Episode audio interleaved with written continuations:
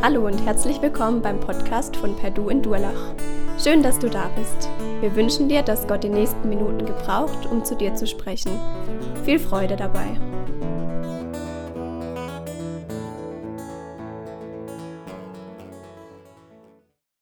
Anfang des Jahres äh, waren Judy und ich einen Freund besuchen und dann waren wir im ersten deutschen Comic-Museum.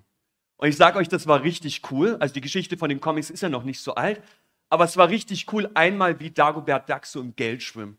Übel nice. Ist in der Nähe von Hof, kann ich nur wärmstens empfehlen. Ich weiß nicht, ob ihr die Comics feiert oder Mangas, also es sind ja japanische Comics, oder ob ich überhaupt mit euch drüber reden kann, ob ihr nicht vielleicht schon ein bisschen zu alt dafür seid. Also ich merke, ich habe nicht wirklich so einen Zugang zu den Comics, fällt mir ein bisschen schwer, aber wenn wir in die Schule kommen, dann gibt es manche Leute, die hören nicht mehr auf von den Helden zu reden und den Superkräften und wie die irgendwelche Zauber machen. Und dann geht es absolut rund, sage ich euch, ähm, weil sie total begeistert sind von dem. Ich selber kann die Begeisterung nicht so teilen. Mir fällt es schwer, so das nachzuvollziehen, was das ist.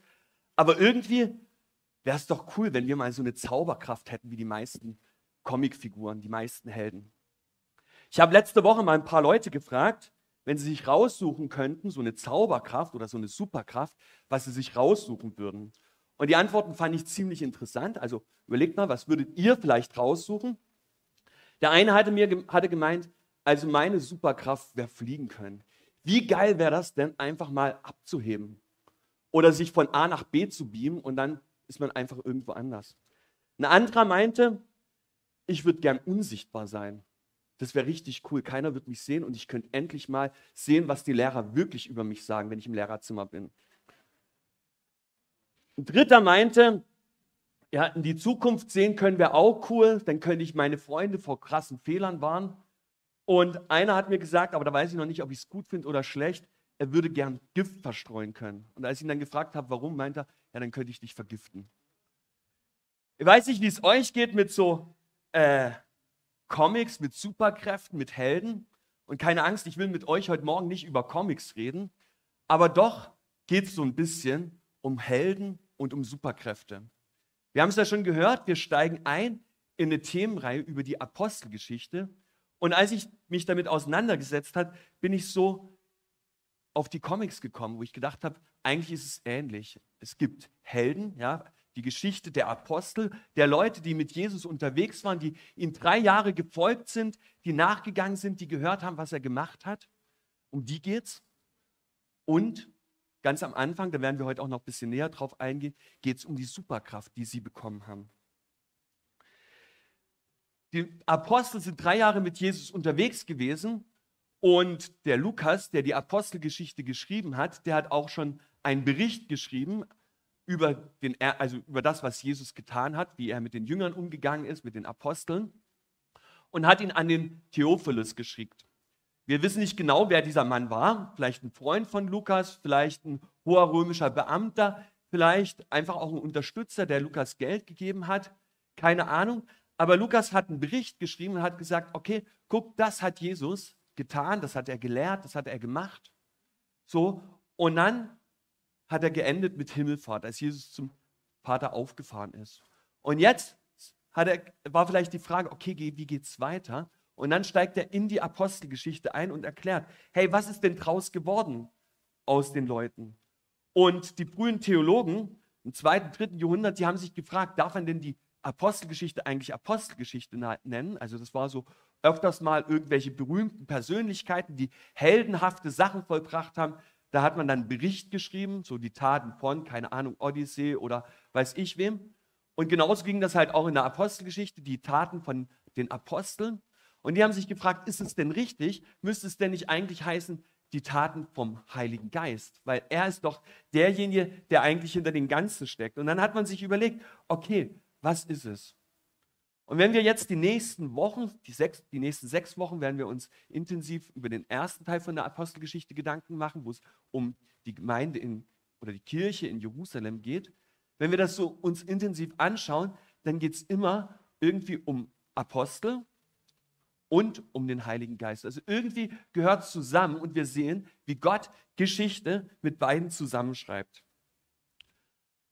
Und der Lukas, der hat diesen Bericht von Jesus geschrieben an Theophilus. Und jetzt ist wie so ein Cliffhanger, also wie man, wenn man es von der Serie kennt, ja, es hört natürlich genau an der spannendsten Stelle auf.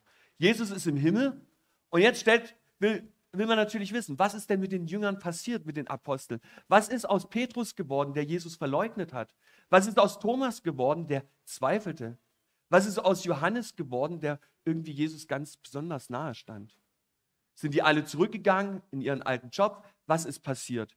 Und genau darum geht es in der Apostelgeschichte, dass man gesagt hat, okay, wir schreiben auf, was mit diesen Jüngern, mit diesen Nachfolgern passiert ist. Und wir wollen heute anfangen, da hineinzugucken. Und wir wollen anfangen hineinzugucken, was passiert ist. Und wir sehen jetzt gleich am Anfang, dass hier es eben nicht nur um die Apostel geht, sondern um den Heiligen Geist. Dass schon in den ersten Versen von der Apostelgeschichte diese Superkraft, der Heilige Geist, in die Jünger hineinkommt und sie befähigt, wirklich den Auftrag auszufüllen. Wenn man Comics liest und von Helden liest, dann ist es oft so, dass die Comics oder die Helden einen bestimmten Auftrag haben. Und dementsprechend, wie ihr Auftrag ist, ist auch ihre Superkraft.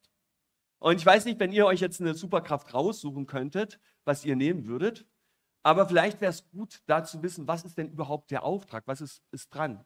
Also ich würde mir wahrscheinlich, wenn ich raussuchen könnte, so unter Wasser atmen, das fände ich richtig cool. Ja, man geht irgendwo schwimmen, taucht plötzlich auf, erschrickt die Leute, hätte ich richtig Bock drauf.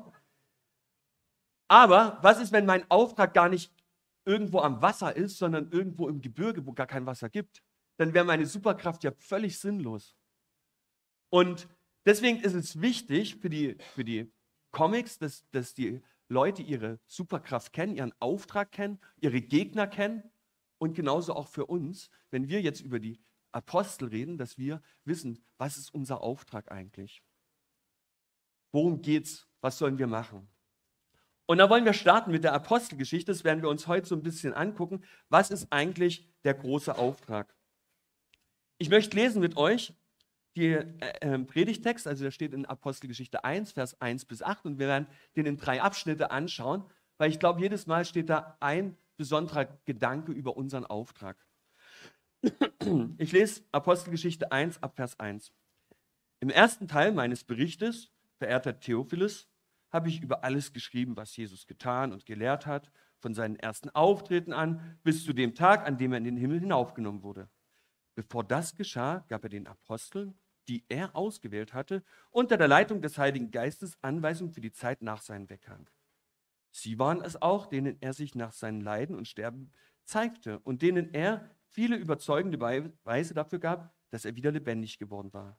Während 40 Tagen erschien er ihnen immer wieder und sprach mit ihnen über das Reich Gottes und alles, was damit zusammenhängt. Also ganz kurz, um das ein bisschen geschichtlich auch einordnen zu können. Die Apostelgeschichte beginnt irgendwo zwischen Ostern und Pfingsten oder Ostern und Himmelfahrt. Also das heißt, Jesus ist auferstanden, er ist den Jüngern erschienen, haben wir gerade gelesen, aber Pfingsten war noch nicht. Irgendwo so sind, wir dazwischen. Und genau da beginnt Lukas. Und ich glaube, er macht das ganz bewusst, ähm, nicht weil er nochmal wiederholen will, was er schon geschrieben hat, nicht weil ihm das so wichtig ist, hey, jetzt kommt der zweite Teil, richtig cool, sondern ich glaube, dass es hier äh, wichtig ist, was er wiederholt. Als ich das gelesen habe, ist mir eine Sache aufgefallen. Und zwar im Vers 2 schreibt äh, Lukas, dass es darum geht, was Jesus getan und gelehrt hat. Und dann erklärt er, was hat Jesus eigentlich getan? Er ist gekommen, er ist nach Jerusalem gegangen, er hat gelitten, ist gestorben und ist auferstanden. Und eigentlich ist das so eine Zusammenfassung vom Evangelium, also das ist die gute Nachricht, und das ist auch die Grundlage für die Apostelgeschichte. Die Mission Gottes. Hey, ich bin gekommen, so sagt Jesus, um Verlorene zu retten. Ich bin gekommen, um Sünder zu retten.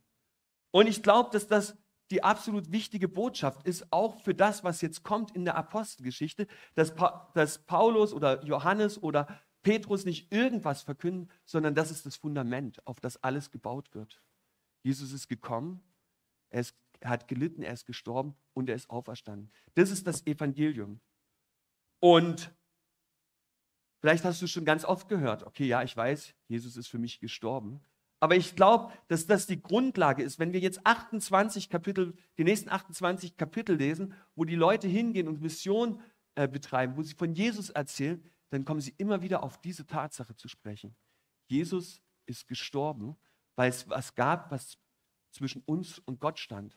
Weil wir, so wie wir als Menschen sind, nicht zu Gott kommen können, aber Gott selbst auf die Erde kam. Er sich klein gemacht hat. Er Jesus gesandt hat.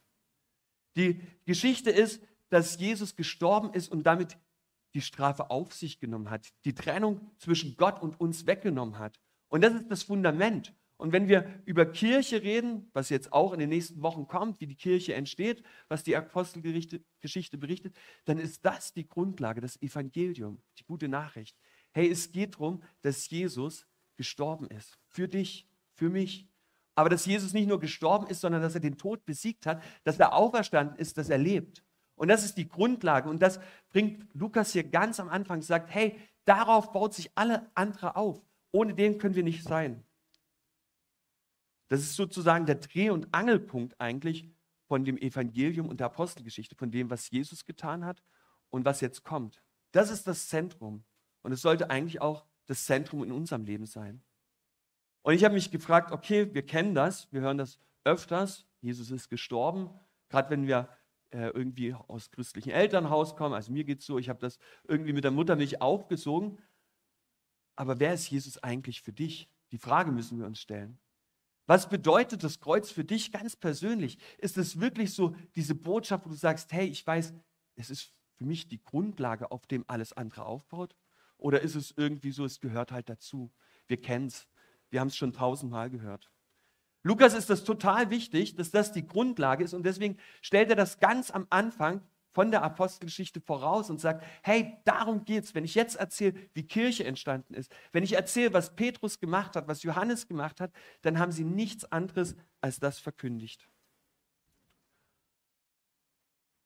Und ja, wir, wir lesen gerade, dass in dieser Zeit ähm, Jesus ihnen auch immer wieder begegnet ist. Also es ist nicht irgendeine Geschichte, die sich Leute ausgedacht haben, die sie cool gefunden haben. Okay, wir sagen jetzt einfach mal, Jesus ist auferstanden, passt schon.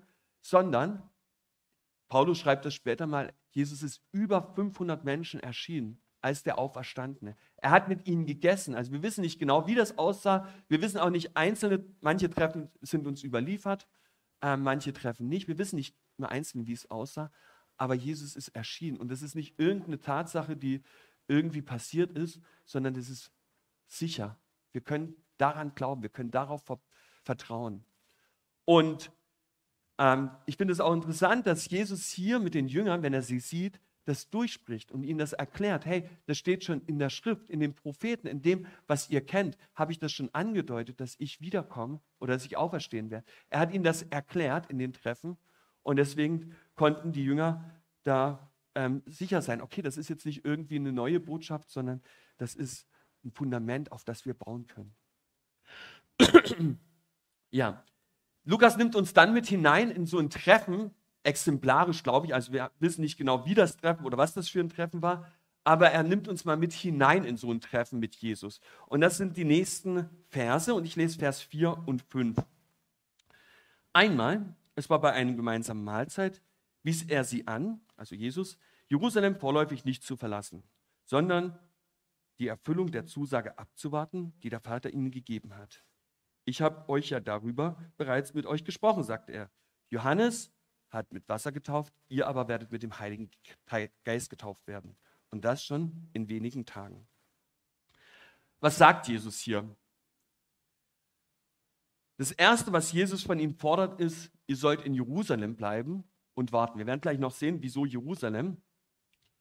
Und ich habe mich gefragt, okay, warten ist jetzt nicht so das, was man machen will, wenn man irgendeine gute Botschaft hat, wenn man irgendwas richtig Krasses erlebt hat, sondern da will man eigentlich raus. Und ich glaube, so warten kann in zwei, zwei Richtungen gehen. Also ich weiß nicht, wie das ist, wenn ihr zum Beispiel am Bahnhof steht und auf die Bahn wartet, dann kann man so warten und sagen, oh, ich hoffe, dass die überhaupt kommt. Guckt vielleicht ständig auf die Uhr, man weiß es nicht, ob es passiert, vielleicht fällt sie wieder aus. Irgendwie ist man ungeduldig, vielleicht auch so ein bisschen negativ gestimmt. Man weiß es nicht. Ja, vielleicht auch, wenn ihr, also Warten hängt ja auch viel mit Hoffen oder Erwartung zusammen.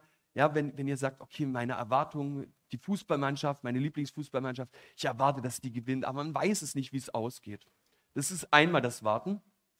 Und das Zweite, was Warten mit sich bringt, ist so eine Hoffnung, so eine, so eine ähm, ja, Ungeduld eigentlich. Also wenn man Gäste kriegt, wo man ständig ans Fenster geht, guckt, sind sie schon da, man es kaum abwarten kann. Oder wenn man am Bahnhof steht, da steht dran, die Bahn kommt in zwei Minuten und man die ganze Zeit auf die Uhr guckt, hey, wann ist es endlich soweit, wann kann ich einsteigen? Also so eine Ungeduld. Und ich glaube, wenn Jesus hier auffordert zu warten, dass er beides so ein bisschen mit anspricht. Das eine ist, die Jünger wissen gerade gar nicht, was kommt. Sie haben Ostern erlebt, sie haben Jesus gesehen als den Auferstandenen, aber sie wissen nicht, was kommt jetzt. Was ist der nächste Plan? Klar, Jesus hat mit ihnen drüber gesprochen, er hat ihnen manches erklärt und trotzdem war es so ungewiss. Hey, was passiert jetzt? Was sollen wir machen? Was sind so die nächsten Schritte, die wir gehen sollen? Und gleichzeitig aber auch so eine Ungeduld. Am Ende von Lukas Evangelium schreibt Lukas, dass die Jünger in Jerusalem blieben und ständig sich im Tempel getroffen haben, Gott angebetet haben und voller Freude waren. Also ich glaube, das war nicht so, oh, wann ist es endlich soweit? auf die Uhr gucken, sondern sie waren voll begeistert und gesagt, hey Gott, jetzt sind wir gespannt, was passiert als nächstes? Wann wirst du deine Verheißung erfüllen? Und ich finde das spannend, dass, dass Lukas hier auch am Ende oder am Anfang von der Apostelgeschichte so als Grundlage sagt, zeigt. Die Frage ist, worauf warten Sie? Genau. Und wir haben ja auch gerade gelesen, dass Jesus angekündigt hat, dass ähm, oder erklärt hat vom Alten Testament her, was passiert ist. Vielleicht hat Jesus angefangen bei Abraham, ja, den Gott einfach so rausgesucht hat und gesagt hat, okay, mit dir will ich Geschichte schreiben, aus dir will ich ein Volk machen. Vielleicht hat er ihnen erklärt, wie das ganze, die ganzen Verheißungen auf ihn hingedeutet haben, bei Israel, dass das Volk sein sollte, wo andere Nationen hinkommen, wie Jerusalem heraufbestimmt worden ist, ein Heiligtum zu sein, also die Begegnung mit Gott wie er David versprochen hat, ein Königreich zu bauen. Und jetzt spricht er ja vom Reich Gottes und wie das alles sich in Jesus erfüllt hat. Also vielleicht hat er so ein bisschen Geschichtsunterricht mit ihm gemacht und ihm das gezeigt und hat ihnen auch gezeigt, hey, eigentlich wartet ihr auf den Heiligen Geist. Ich weiß nicht genau, wie viel Jesus da über den Heiligen Geist gesprochen hat, aber eigentlich ist es schon klar, weil ihm nämlich das versprochen worden ist. Joel 1, äh, Joel 3 lesen wir es. Gott hat versprochen, dass er seinen Geist über alle Menschen ausgießt. Das heißt, irgendetwas wird grundlegend sich ändern und das heißt, Gott selbst wird bei uns einkehren und wir dürfen innige Gemeinschaft mit Gott haben. Das, was wir vorhin, was er als Grundlage von, dem, äh, von der Apostelgeschichte nimmt, das Kreuz und die Auferstehung, das ist, macht möglich, dass wir Gemeinschaft mit Gott haben. Und vielleicht hat er über den Heiligen Geist relativ offen gesprochen. Ähm, ja bis dahin, dass er ja hier über den Johannes den Täufer redet. Und die Stelle ist gar nicht so einfach zu verstehen, finde ich. Wieso redet er hier von der Taufe vom Johannes? Also wisst, Johannes hat sozusagen den, das Neue eingeleitet, als Jesus kam. Er ist an den Jordan gegangen, hat die Leute aufgerufen, umzukehren. Also das heißt, sie sollten sich zurückerinnern an Gott. Und als Zeichen dafür hat er sie getauft, im Wasser untergetaucht. Das heißt, es war so ein symbolisches Zeichen, ich mache mich rein, ich kehre um, ich will neu anfangen mit Gott, ich will nicht das Alte machen. Und wie gesagt, wir stehen gerade zwischen Ostern und Himmelfahrt. Die Jünger kannten dieses und haben gesagt, okay, ja, wir merken, wir brauchen Gott, wir wollen Gemeinschaft mit Gott. Und zu Pfingsten, werden wir das nächste Mal sehen, ähm, gibt Gott den Heiligen Geist. Und ich glaube nicht, dass wir heute noch zwei Taufen brauchen, sondern wenn wir umkehren, wenn wir sagen, hey, ich weiß, meine Schuld, das, was mich von Gott trennt, das möchte ich wegnehmen. Jesus hat es getragen. Dann hat Gott uns den Heiligen Geist versprochen. Und der wird in uns Einzug halten. Und Jesus erklärt ihnen das. Hey, es geht was Neues los. Bis jetzt war das Alte, wo ihr umkehren musstet, wo ihr was machen musstet. Aber jetzt kommt was Neues. Gott kommt zu euch. Gott hat alles gemacht. Gott, es ist eigentlich Gottes Mission, die ihr hier erlebt. Und ja, wenn wir hier drüber nachdenken, ist es vielleicht auch gut, wenn wir uns überlegen, was, was macht denn der Heilige Geist? Wenn er das hier verspricht, der Heilige Geist wird über euch kommen, welche Aufgaben hat denn der Heilige Geist? Es gibt richtig viel Literatur dazu und es ist cool, wenn man wirklich in der Bibel auch forscht. Aber ich glaube, so zwei Sachen oder drei Sachen, die die, die Grundaufgaben sind. Ähm, das eine ist, Jesus redet über den Heiligen Geist und sagt, der Heilige Geist soll euch überführen. Er soll uns aufzeigen, wo wir eben nicht mit Gott in Einklang sind, wo wir unsere eigenen Wege gehen, wo wir versuchen, selber irgendwie was hinzukriegen.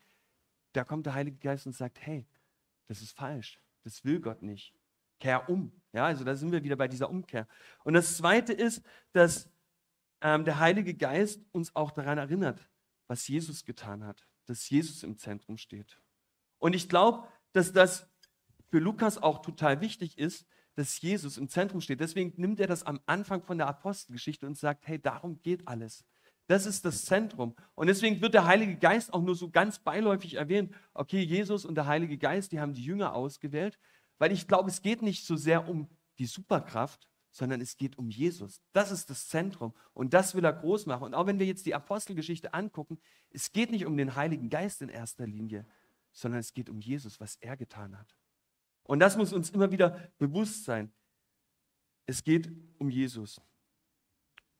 Und genau, der Heilige Geist möchte uns überführen, er möchte uns erinnern, er möchte Jesus ins Zentrum stellen und er möchte, dass wir ja mit diesem Ziel leben, auf Jesus ausgerichtet zu sein, Jesus in unserem Leben groß zu machen, Jesus zu verherrlichen. Ich weiß nicht, welchen Bezug du zum Heiligen Geist hast oder was du dir vorstellst.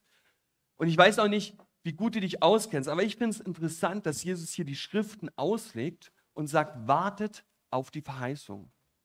Und damit wir die Verheißung oder die Versprechen Gottes kennen, müssen wir auch die Bibel kennen.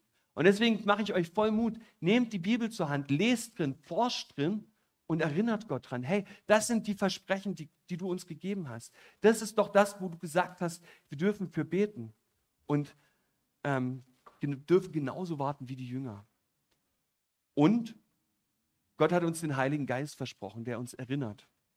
Und wir dürfen den Heiligen Geist in uns Raum geben. Wir dürfen ihn bitten, hey, red zu uns, sprich zu uns, sag uns, was ist dran, was sind die Dinge, die wir tun sollen. Ich glaube, die Stimme vom Geist, wenn wir auch im Alten Testament, wenn der Heilige Geist vorkommt, die ist sehr leise. Und deswegen müssen wir leise sein, und Zeit nehmen dafür, auf die Stimme zu hören. Und müssen lernen, auf die Stimme zu hören. Und das geht eben nur, indem wir uns Zeit nehmen dafür, indem wir zur Ruhe kommen. Und die Frage ist, willst du das überhaupt? Ich glaube, manchmal wissen wir so, ah ja, das Evangelium, Jesus ist gekommen, gestorben, ja, ich habe den Heiligen Geist. Aber die Aufgabe des Heiligen Geistes ist, er will uns verändern, er will uns Jesus ähnlicher machen. Und die Frage an uns ist, sind wir überhaupt bereit dazu? Wollen wir das? Oder sagen wir, hey, ich will eigentlich lieber selber bestimmen, wo es lang geht. Ich will selber mein Leben in die Hand nehmen. Wie viel Raum gibst du den Heiligen Geist? Ja, das ist so die Grundlage, sage ich mal, von der Apostelgeschichte, die wir jetzt gelesen haben.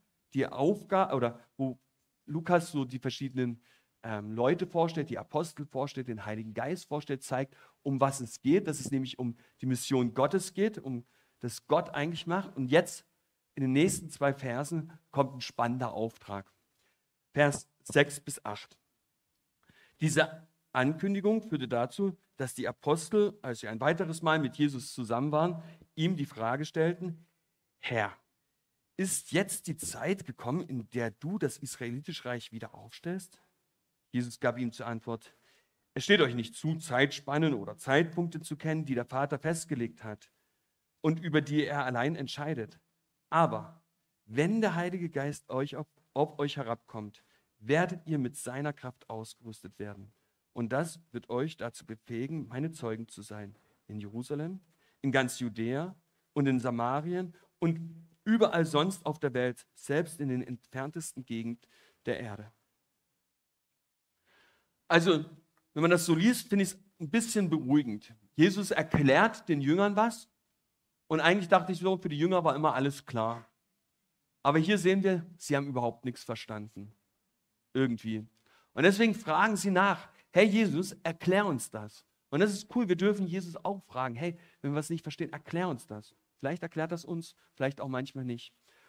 Und dann sagt Jesus, okay, ich will es euch, ich will euch mit hineinnehmen. Und er gibt ihnen jetzt diesen großen Auftrag. Ich weiß nicht, die Jünger hatten ihre Vorstellung, wie das Reich Gottes auszusehen hat. Sie kannten ja die Schriften, die Propheten, die haben ja da manches drüber berichtet, die haben gesagt, okay, ähm, ein König wie David will ich berufen und so weiter. Und ihre Vorstellung war ganz klar, ja, da ist ein, ein Weltreich, wir werden von den Römern befreit, wir haben unsere, unsere Grenzen werden befestigt und alle Leute müssen zu uns kommen, nach Jerusalem, um mit in Begegnung mit Gott zu kommen. Das war das, was sie aus dem Alten Testament kannten, was ihre Weltanschauung war, was klar war, so soll es mal laufen. Und ich finde es spannend, dass Jesus hier eigentlich das komplett, dieses Weltbild komplett aufsprengt. Zunächst sagt er, also was für sie klar war, okay, Jerusalem wird der Punkt sein, sagt er, hey, für euch ist es gar nicht wichtig, irgendwelche wilden Spekulationen zu, zu vollbringen. Ja, nicht zu überlegen, ist es Jerusalem, ist es Bethlehem, ist es keine Ahnung welcher Ort. Auch nicht die wichtig, welche Zeitpunkte Gott wählt. Also hier spricht er von Zeitabläufen, von, von der Chronologie und auch von den Kairos, von den göttlichen Zeitpunkten. Und er sagt, hey, das ist überhaupt nicht relevant für euch. Das hat Gott festgestellt. Alles, was für euch relevant ist, habt ihr schon in den Schriften. Alles, was Gott, was ihr wissen müsst, habt ihr. Alles andere müsst ihr gar nicht wissen. Ist völlig irrelevant für euch.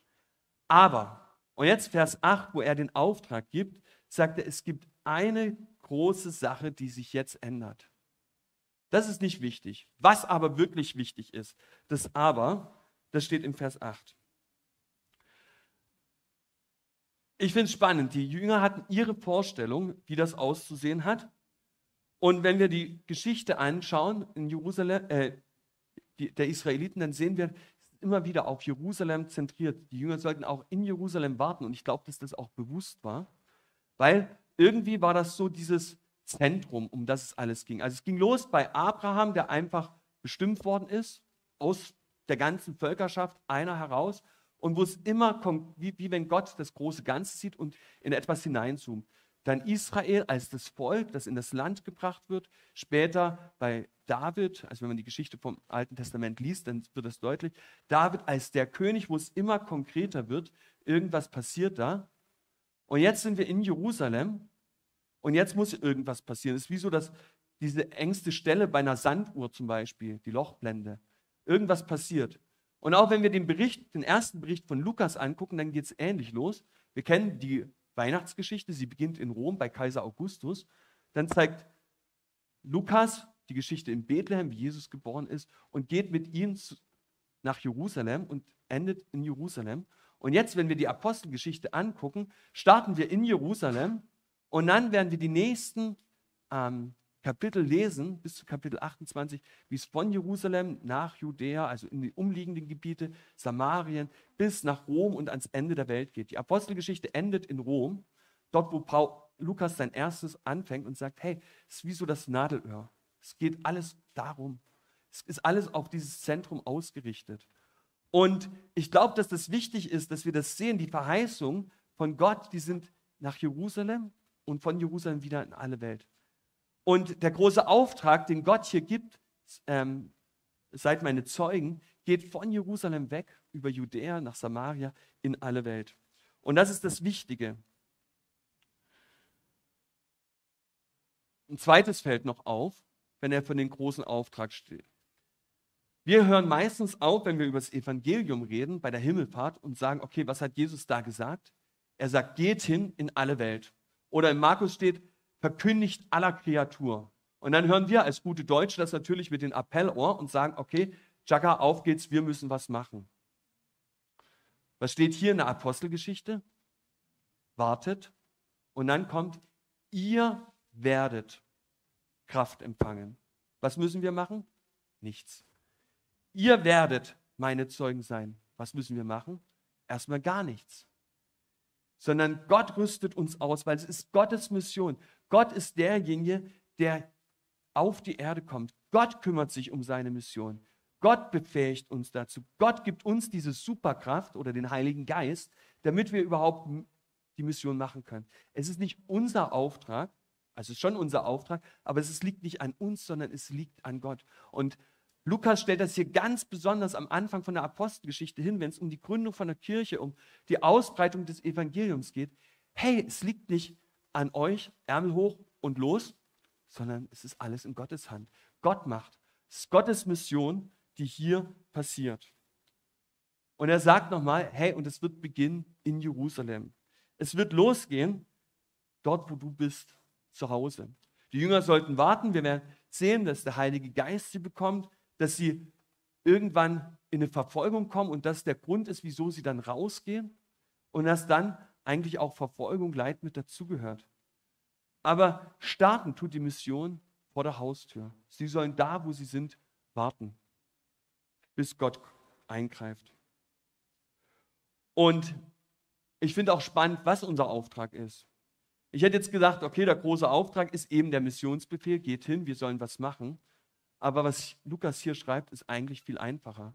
Was ist unser Auftrag? Seid meine Zeugen. Ein Zeuge ist doch jemand, der etwas gesehen hat, der etwas erlebt hat, der etwas mitbekommen hat. Und nicht irgendwie jemand, der Glaubenssätze weitergibt, Glaubenslernen weitergibt, der Dogmen erstellt, der guckt, dass alles seine Ordnung ist, der irgendwelche Verhaltensregeln ein, äh, rot einzuhalten, der andere Leute in Angst und Schrecken versetzt. Das sind nicht Zeugen, sondern Zeuge ist, das zu berichten, was ich erlebt habe, was du erlebt hast mit Gott. Und wir haben es gesehen. Wir sind nicht die Superhelden, wir sind auch nicht die, die irgendwas machen können, sondern Gott macht. Und Gott will uns gebrauchen. Und deswegen ist unser Auftrag eigentlich zu sagen, okay Gott, hier bin ich, ich möchte mich von dir gebrauchen lassen. Ich möchte so ein Held werden wie in dem Comic, nicht weil ich irgendwelche Superkräfte habe, sondern weil du in mir lebst und du meine Superkraft bist. Und Zeuge sein heißt einfach weiterzugeben, die Geschichte, die Gott mit dir geschrieben hat oder mit dir schreibt, wo du Gott im Alltag erlebt hast. Und das kann sein, indem du es erzählst, kann aber auch ganz praktisch aussehen, indem du einfach ja, die Dinge wahrnimmst. Letzte Woche zum Beispiel im, im Schülercafé hat gerade einer ähm, Lust drauf, jedes Mal die Tür auszuhängen. Und dann hängt er die Tür aus. Ich sage, er soll sie wieder einhängen. Und beim Einhängen sagt er, Jesus. Ich sage, hey, voll cool, dass du mich betest. Guckt er mich an, ganz entsetzt. Und dann sage ich, seht ihr, zusammen habt das geschafft. Eine Möglichkeit, Zeuge zu sein, gar nichts Spektakuläres. Oder letzte Woche war der Obdachlose von Durlach hier und wollte was wissen. Und dann sagt er, könntest du mir eigentlich noch einen Kaffee geben? Ich, mache ich. dann meinte er, hey, ihr seid so nett. Es war nichts irgendwie, dass wir über Glauben geredet haben, aber es war was Praktisches. Und das, glaube ich, sind die Bereiche, wo wir Zeuge sein können. Wir denken oft bei, okay, wir, wir haben den großen Auftrag von Gott, wir müssen jetzt nach Afrika gehen, nach Asien gehen, in die Weltmission gehen. Ja, das kann sein, dass Gott dich dahin schickt. Aber starten tut's vor deiner eigenen Haustür. Starten tut es in deiner Familie, dort, wo du unterwegs bist. Und das ist der große Auftrag eigentlich für uns heute. Das gilt nicht nur für die Apostel damals, die in den Startlöchern standen und gesagt haben, okay, jetzt wollen wir irgendwas machen, sondern der Auftrag ist heute nach 2000 Jahren der gleiche eigentlich. Es ist nicht dein Auftrag oder es ist nicht das, was du machen kannst, sondern Gott schreibt die Geschichte. Es ist Gottes Mission. Das haben wir hier als großes Thema, die Mission Gottes. Nicht unsere Mission. Gott macht. Und wir dürfen uns gebrauchen lassen. Es ist nicht, dass wir die Helden darstellen müssen und sagen müssen, okay, wir schaffen das, sondern Gott will durch den Heiligen Geist uns zu solchen Helden machen, die die Welt vielleicht besser machen, die anderen von ihm weitergeben. Unser Auftrag ist, zu warten, zu forschen in der Schrift, die Verheißung zu kennen, zu warten und uns gebrauchen zu lassen. Und das ist die spannende Frage, ob du bereit bist, okay, ich möchte mich von Gott gebrauchen lassen, dass er seine Geschichte in dieser Welt schreibt, dass er ja die Apostelgeschichte auch heute noch weiterschreibt ähm, mit, die, mit mir und mit dir. Amen. Ich möchte beten. Jesus, ich danke dir, ja, dass wir die Apostelgeschichte haben dürfen, dass wir sehen dürfen, wie du übernatürlich gehandelt hast. Und danke, dass es eben nicht darauf ankommt, was ich mache, wer ich bin, sondern dass es deine Mission ist. Und dass wir warten können und dass wir sehen können, wie du eingreifst und staunen können, wie du deine Geschichte schreibst. Und Jesus, ich bete, dass wir bereit sind dafür, dass wir lernen zu hören, was du zu sagen hast, lernen zu hören, wie der Heilige Geist uns führt.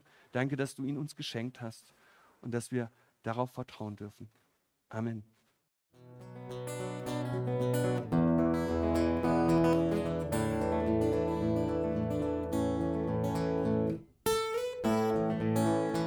Wir hoffen, der Podcast hat dir weitergeholfen.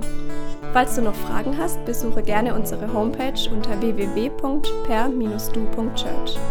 Hier findest du alle wichtigen Infos zur Gemeinde und zum Glauben. Tschüss und bis zum nächsten Mal.